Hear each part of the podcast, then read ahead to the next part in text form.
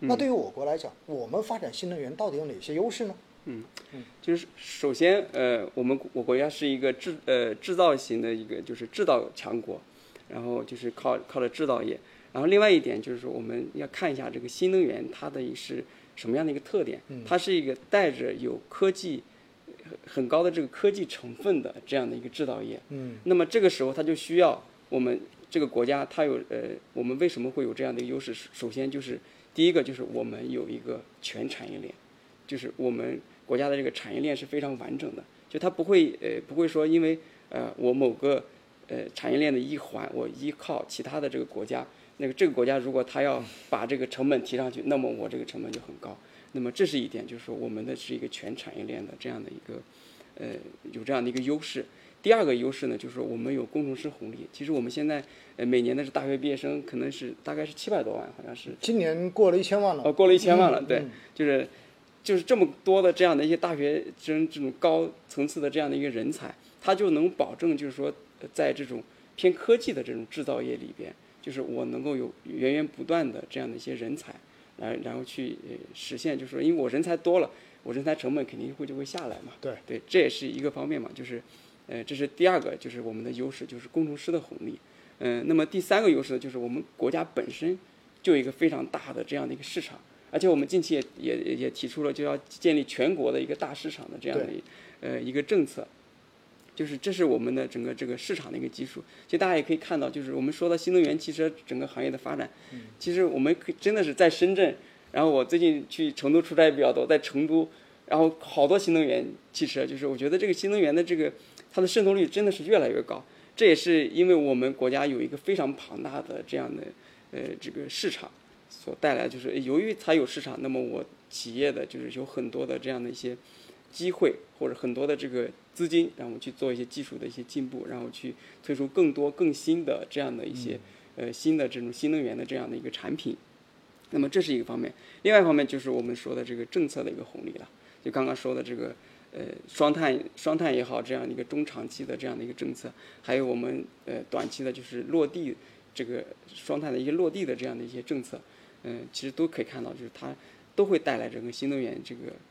市场的这样的一个一个一个发展的这样的一个动力。嗯嗯我觉得确实哈，这一聊下来之后，感觉我们还是蛮有优势的，对吧？对。然后一方面，第一个原因是因为我们是全产业链，对所以相当于所有的东西都在我自己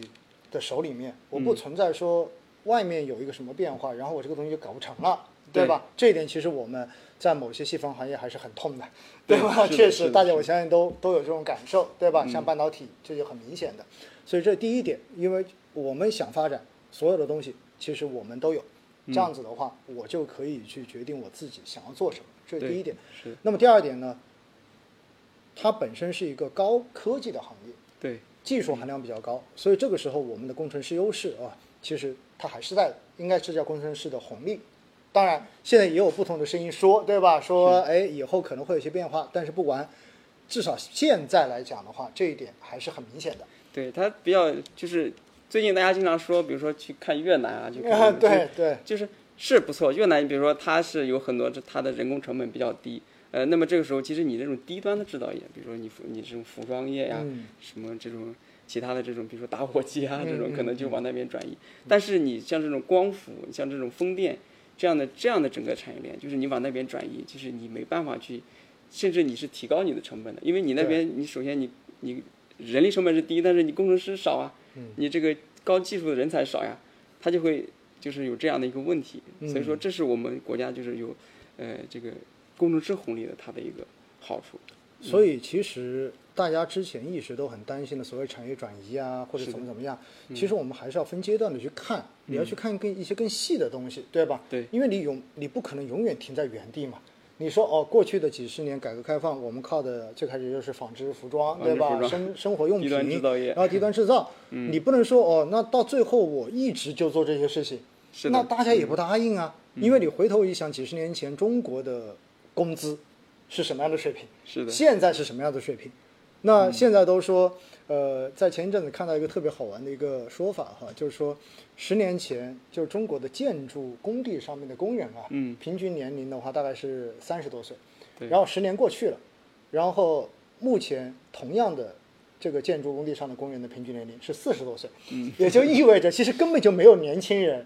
愿意再去做这些事情，是的，还是那一些人在做。因此，随着国家经济的这种升级，低端的制造业往其他地方去流出，我觉得是很正常的，因为我们会去做那些技术含量更高、附加值更高的这样子的一些新的东西，对它其实也是更有利于国民经济的这种发展的。嗯，所以我觉得大家还是要正确的去理解这个所谓的产业链转移的问题，对吧？那么第三块呢，我也觉得非常重要，就是需求。嗯，我非常认同您说的这一个新能新能源车这个事情啊。现在你不管去到哪儿，我发现绿牌车都很多了，对不对？是是的尤其是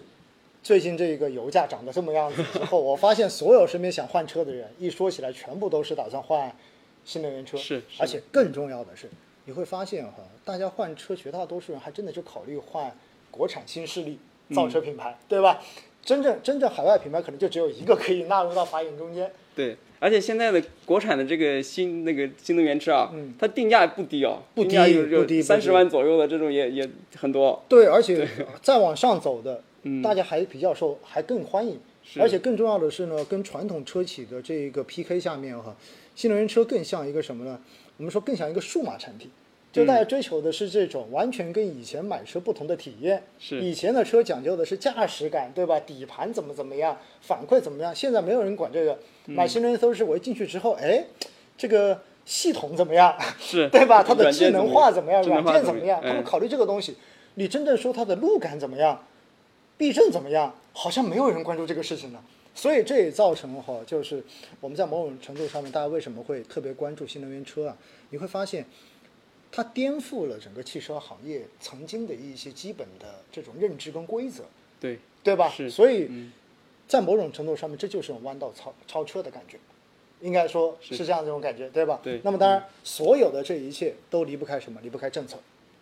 因为毕竟我们有双碳，有双碳，所以为了完成这个目标，就必然有相关的政策来鼓励嗯，实现这一个目标。因此的话呢，在这样的情况之下，我们说应该说，在国内，新能源从中长期来讲，都是一个比较有发展前景，或者说比较有投资前景的这样的一个方向。